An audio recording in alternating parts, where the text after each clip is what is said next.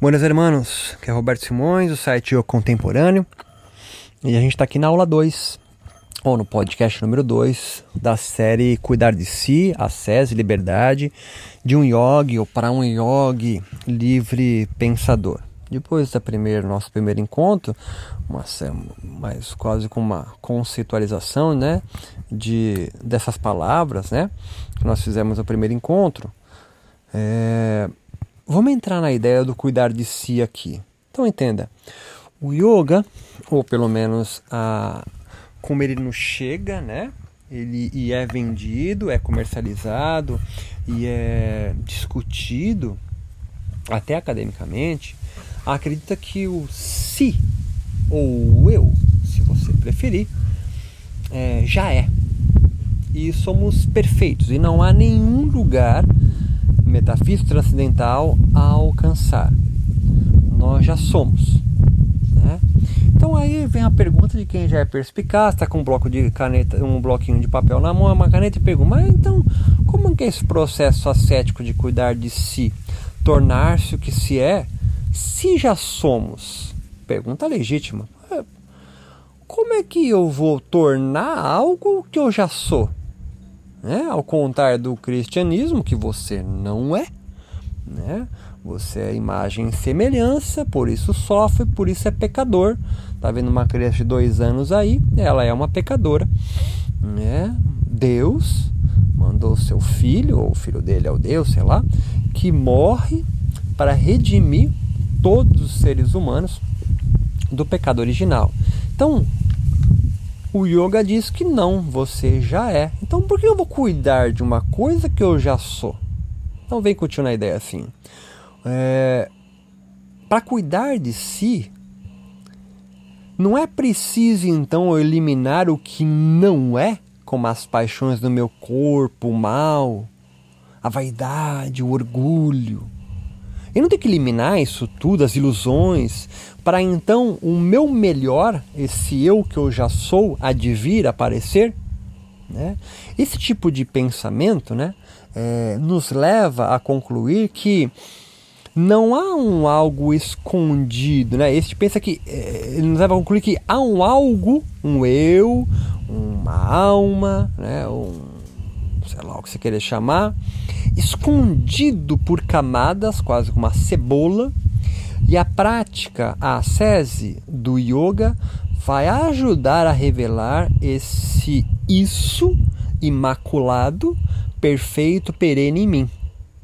Mas aqui nós retornamos na ideia. Você, pegou a ideia? Não, eu senti um, um, uma dúvida na sua mente aí, então vou recapitular, né? Tô vendo você de longe aí que eu sou onisciente, onipresente. Se eu já sou, o cuidar de si então é eliminar o que eu não sou, como as paixões do meu corpo, para então eu sacar qual é que é aquela ideia clássica, né, do, do de uma de um lago, né, turvo, porque a água está revolta, e aí tem que esperar decantar aquela, aquela sujeira, que é uma metáfora para seus pensamentos, a sua mente, para então perceber aquela pérola imaculada que sempre esteve lá, mas você não conseguia ver. Essa imagem é super clássica, é absolutamente recorrente no mundo do yoga, né? Então, existe algo lá imaculado e perfeito que eu, pela minha ignorância, a vidya, não consigo perceber. Esse é um tipo de pensar. Muita gente é, é, no yoga constrói dessa forma e não está incorreto, mas eu estou levando uma outra perspectiva, tá certo? Não fica bravo comigo. E a prática, então, a sese do yoga vai ajudar a revelar esse isso, né? essa pérola né? imaculada e perfeita em mim. E aí a gente então aqui retorna à ideia da ilusão, de Maia, da ficção, da mentira em acreditar, é, portanto de uma crença, portanto de um dogma. Né? Você entender que há algo perfeito em você mesmo que não muda, isso é um dogma. Isso é uma crença. É algo que não dá para discutir, sacou o rolê? Para quem compreende isso, ele já sai, ele já sai disso, né? Tipo, é a priori para ele. Não, existe um eu em mim que é imaculado, perfeito, e o yoga, o meu mestre, as escrituras vão me ajudar a perceber isso, e aí eu tô liberto em vida. Esse é um tipo de pensamento absolutamente recorrente e comum. Tanto que você compreende com mais facilidade isso que eu estou falando. O rolê que eu vou dar a partir de agora é o mais difícil para você. E é por isso que eu estou dando rolê, que é para falar o óbvio, não preciso falar. Então, a gente pode pensar que é esse isso, esse si imaculado, essa pérola, é uma ilusão, é maia, uma ficção, uma mentira acreditar, portanto, um dogma, um modelo perfeito. E não tem nenhum problema. A gente, ao longo, quem já me acompanha sabe que as ilusões maia para mim não é um problema. Na verdade, ela, ela, ela, ela, ela é riquíssima. ela que faz a pluralidade de existências acontecer. Porque nós vivemos uma série de ilusões. Alguém sem nenhuma ilusão, já me ouviu falar aqui em outros lugares, é um desiludido. Toma fluoxetina antipsicótico, está em depressão. Alguém em depressão é alguém que não tem nenhuma ilusão para viver. Nenhuma. Ele não acredita na porra da pérola, não acredita no, no, lago turvo, não acredita em Jesus, não acredita em redenção. Para ele a hóstia é um pão amassado e os malucos girando terreiro de um bando é um monte de louco. E você ficando de cabeça para baixo é algo também compreensível para ele. Então, alguém em depressão é alguém que não tem nenhuma ilusão para viver. E, e, nós queremos ter uma ilusão para viver. Eu estou só querendo mostrar para você que essa ilusão da pérola no yoga não é a única versão do rolê. Dá para ter outro rolê sobre isso. Tente agora imaginar que nós somos um fluxo de energias não somos um isso acabado, uma pérola. Larga tudo agora, presta atenção no que eu estou falando, louco. O yoga vai chamar isso de gunas, rajas, tamas e sattva. Tamas como lentidões e repousos, rajas como velocidades e movimentos, e sattva uma espécie de um equilíbrio transitório entre um e outro. Eu sei que esse rolê de Gunas agora é bem diferente de tudo que você já ouviu. Nós somos então fruto de fluxos de energias, de encontros de corpos e mentes 24 horas, desde que você estava na barriga da mames até a morte. Só na morte, então, que os gunas deixam de atuar em você. Somos então, ao invés de perenes, devires, ou seja, processos em constante construção e destruição. Somos então parte da natureza. A conclusão é óbvia, né? É difícil alguém com um mínimo de sanidade mental não nos compreender fruto da natureza, nem que for a natureza intergaláctica, tá certo? É a natureza das Pleiades, sei lá. Mas mesmo os pleidianos, a galera de Orion também tem fisiologia. Então não foge, né? A natureza não é o planeta azul. A natureza é a natureza. Tipo cosmos, tá ligado? Natureza não é uma árvore plantada. Sacou o rolê, maluco? A natureza não é floresta. A floresta é a natureza. A natureza é o todo. Então vem comigo. Tente então imaginar-se não uma pérola imaculada escondida esperando para ser liberta das suas paixões, do, de qualquer coisa que você acha que está preso. Entendendo isso, você vai entender o que é liberdade. Mas tente se compreender como um fluxo de energia, de encontros de corpos e mentes 24 horas. E tamas, rajas e sattva também não são modelos ideais, tá ligado? Então entenda. Pimenta caiena é tamas, rajas ou sattva? A resposta honesta é, é em contato com qual corpo? Sacou o rolê, malandro? Em contato com um baiano que come dendê meio-dia num sol escaldante de Salvador pode ser menos rajásico do que um paulista que, quando come pastel na feira, passa mal. Então não há corpos e mentes a priori tamásico, rajásico, sátifico, mas que nesse instante pode ter tender mais para um lado ou para o outro, estar mais em lentidões e repouso, ou em velocidades e movimentos, ou num equilíbrio transitório do que outro. Se você compreende esse rolê, começa a virar a chavinha na sua mente e no seu corpo. Você ser um fluxo de energia e não uma energia dada a priori. Somos então devires, processo de construção e destruição. É só olhar a natureza, irmão. É um comendo o outro e ao mesmo tempo há uma harmonia, há uma energia sátvica. A gente pode pensar assim. Mas, por exemplo, agora no planeta, estamos no metade aí de, de do mês de abril no Brasil 2020, uma pandemia. Você acha que o mundo está mais sátvico, rajásico ou tamásico? Eu não sei também, sacou? Porque depende de você. Tá entendendo o rolê, malandrão? Qualquer resposta que você der está relacionado à geografia, à fisiologia, ao meio social onde está inserido. Eu, que estou morando hoje há seis anos no meio do mato, cara, praticamente para mim não mudou nada na quarentena. A minha vida continua quase a mesma coisa. Estou tendo, tô sendo obrigado a sair com menos rolê nas trilhas com os dogs e mas de resto, para mim tá muito parecido. Tá entendendo? Para outro que de repente trabalhava aí 12 horas fora de casa e não tem nenhuma crítica nisso, né? Na Ambev, num banco, mudou drasticamente de um talvez mais rajásico para um tamásico em casa. Mas às vezes, brother, ficar em casa pode ser altamente de velocidades e movimentos. Olha a galera, quantos lives por dia eles fazem. Tem neguinho fazendo um bilhão de cursos e fazendo outro que não está fazendo nada numa ociosidade deliciosa, é, se sentindo mal. Tá entendendo o que eu estou querendo dizer para você? Essa, essa, a, a forma de pensar aqui quebra, volta a bater na mesma tecla até ficar claro para você. Modelos ideais, cai por terra modelos ideais, porque nós somos então fluxo de energias. Somos seres únicos, singulares, somos a natureza.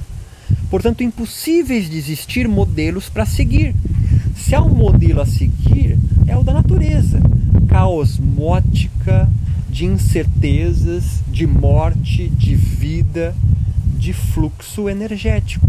Aí, e eu não vou entrar nisso, mas você a compreensão de chakra, kundalini, de prana, os nadis, toda a fisiologia dita sutil do yoga e de outros meios espirituais ou não espirituais, sei lá, filosofia se preferir, não importa, é, ganha um novo patamar, não acima ou abaixo, mas ganha um novo patamar, tá ligado? Porque os alimentos que você põe para dentro, as bebidas, é, o caminhar no sol ou não no sol, a sua prática de yoga, é, os livros que você lê, o vento que bate, tudo isso influencia você de uma certa forma. Na verdade, de todas as formas. Então, o eu sou não é estático, sedentário, aguardando a ser descoberto. Não há um isso dentro de você que age por formas misteriosas e obscuras. Não, tá tudo às claras, brother. Caivalha tá em Sansara. Mas esse eu sou ele é dinâmico, fluido, interacional e em contínuo acontecimento. Entendi, estou vendo que está com dúvida. Pensa na maçã.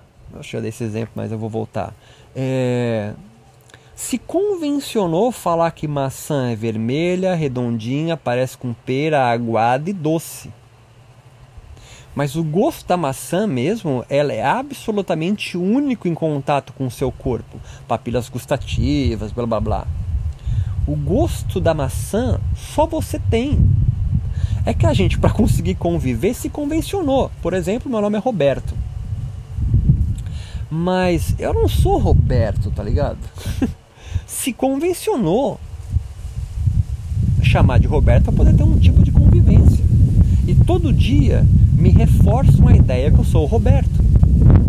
pai da Jolie, esposo, companheiro da Mila, é, tenho dois cachorros, enfim, é, é professor de yoga, blá blá blá, fez não sei o que, fez. A...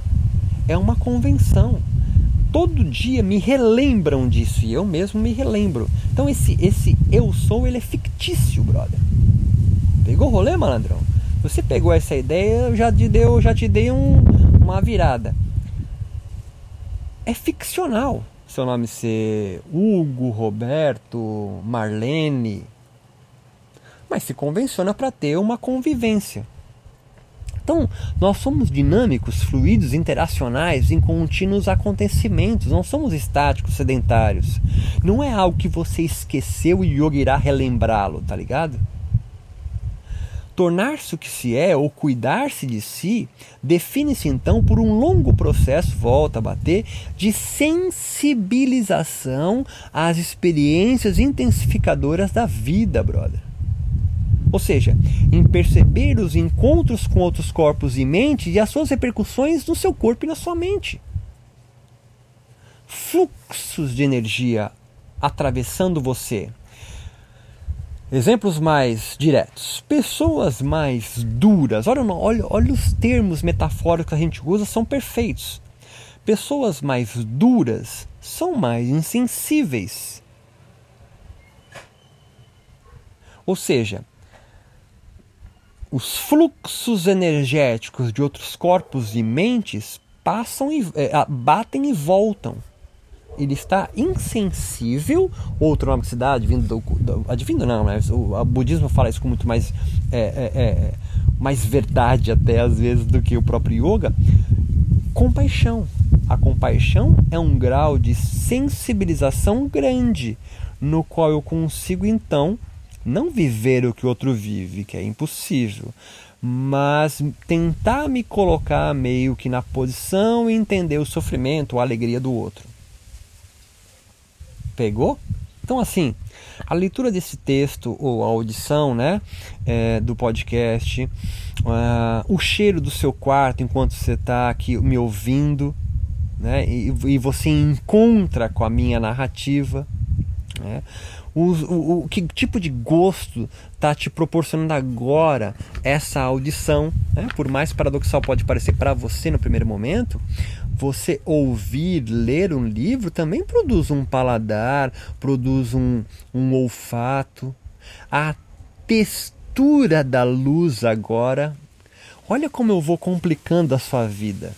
Porque eu não estou complicando, eu estou trazendo mais realidade a um corpo talvez insensível a essas percepções. Tá vindo comigo no rolê, malandrão? Hoje o bicho tá pegando hoje. Então, você tá me ouvindo aqui, eu tô te transformando. Mas não só tô transformando internamente, eu tô transformando também a tua visão, quem já meditou tem isso muito mais claro. Depois de 20, 30, 15, 10, sei lá, 5 minutos meditando, quando você abre o olho ou se fez de meditação com os olhos abertos, ou caminhando, o que é que seja, a sua perspectiva da realidade se altera. Isso é um estado alternativo de consciência, não alterado de consciência. Você intercala ao longo do seu dia vários estados alternativos de consciência. Leia-se isso, essa frase, essa expressão. Mas estados alternativos de perceber o mundo, estados alternativos de estar sensível aos fluxos energéticos que atravessam você. Se você está viajando ainda, imagina você ser caixa do Bradesco hoje, na quarentena, mantendo um metro de distância, atendendo um milhão de pessoas com possível vírus está passando para você, é o mesmo estado consciencial de você sentado meditando ou brincando com seus filhos, ou lendo um livro, ou estudando, ou fazendo asanas? Claro que não. O professor de yoga, na verdade, vai chamar essa atenção para isso. Quem já foi, quem já foi no, trabalho com Daime, sabe? O cara fala, entra na corrente, entra na corrente, ou, ele, ou senão ele fala firmeza, firmeza nua. Ele está te chamando para aquele estado de consciência, aquela experiência daquele momento que é necessário ter para você então captar qual é que é daquele. Então, cuidar de si define-se por um longo processo de sensibilização às experiências intensificadoras da sua vida. É ao contrário de estar anestesiado para a vida. A meditação, o yoga, então, podem ser compreendidos como uma ascese que aumenta a sua sensibilidade em relação à vida. Todas as sensações agora, em maior ou menor grau, conscientes ou não, estão neste momento influenciando a cognição que você está tendo agora, ou não, da qualidade do momento presente de me ouvir. Quanto mais distraído você estiver do que estiver fazendo, menos sensível você está. Isso é óbvio, é lógico, mas às vezes não está presente. As palavras são muito boas no português. Se você faz uma coisa de cada vez, unitasking e não multitasking, a qualidade experiencial do momento presente, porra, é muito maior. E, bo, cara, brother, isso é meditação. E se é meditação, é yoga. Não é yoga e meditação, mas yoga é meditação. E aumenta então a qualidade do momento presente. Tudo isso. E a ideia da SESI é aumentar a sua presença, aumentar o seu grau de meditação no dia a dia. Então, meditação pode ser entendido como uma técnica que você faz duas, três vezes por dia, por semana, por mês, por vida, sei lá, de 10, 15, 30 minutos, com começo, meio e fim, com uma tarefa a ser cumprida, sei lá. Ou a compreensão cada experiência e atravessamento energético no seu corpo e na sua mente, levando você, venho recapitular de novo, para lentidões e repousos, velocidades e movimentos ou um equilíbrio transitório. Tamas, rajas e sattva. Então entenda aquela sua ideia que você decorou no seu curso de formação, que tamas é alguém em inércia, tipo um mal, né? Ah, o cara é muito tamásico, é quase como um xingamento. Ah, o cara é rajásico, ligado a milhão, faz várias coisas ao mesmo tempo. Eu quero a busca de sattva. Nem sempre, brother. Se você tiver em sattva permanentemente, brother, tu é tipo uma árvore, né? Tu é uma rocha. É legal tá e entender esse jogo de tamas e rajas. E a gente cai naquele estereótipo, né? O cara tá quebrando o pau em casa, liga a live, ele tá com aquela cara de sattva é um personagem, né? É um personagem. É um cara absolutamente alienado do que está acontecendo fora e dentro dele. Então, ser yogi, livre pensador, não é ser sátvico 24 horas, mas é compreender-se tamásico, rajásico e muito mais do que isso. Nas próximas aulas fica mais claro o quanto você precisa de rajas hoje e quanto você precisa de tamas hoje, tá ligado? Ou quanto hoje minha vida não tá sátrica, agora tá de boa, cara. Tô, você vai falar naquela, vou inventar metáfora, né? Tô naquela paz, tô de boa, não preciso de nada. Então vem tio pra gente fechar. A liberdade que se quer aqui é para aumento de momentos sensíveis, de lucidez. Comece agora, talvez. é você então perceber aumentos ou diminuições de velocidades, movimentos, rachas, lentidões, repousos, tamas ou de uma experiência, vou dar um nome ótima, é. Mas nenhuma delas deve ficar 24 horas, tá ligado? Você vai fluir nisso. E você gostando ou não, brother. Buda, Dalai Lama, que é lá o nome que você queira dar, que você acha que é o modelo ideal. Todos eles vão transitar nesses três ao longo do dia e da vida. Às vezes mais para um e mais para outro. Você não é um. E você não é Rajas, ou Tamas, ou Sática. Isso não é seu. Mas isso é um fluxo que atravessa você, você tendo consciência ou não sendo mais alienado, ignorante em avidia ou não, mas que isso atravessa você, produzindo maias maravilhosos, isso com certeza. Espero ter contribuído com vocês. Muito obrigado. E aí a gente se encontra nas próximas aulas, meus queridos. Só oh, tô conseguindo manter aí 30 minutos, hein, malandragem? Fica de boa aí.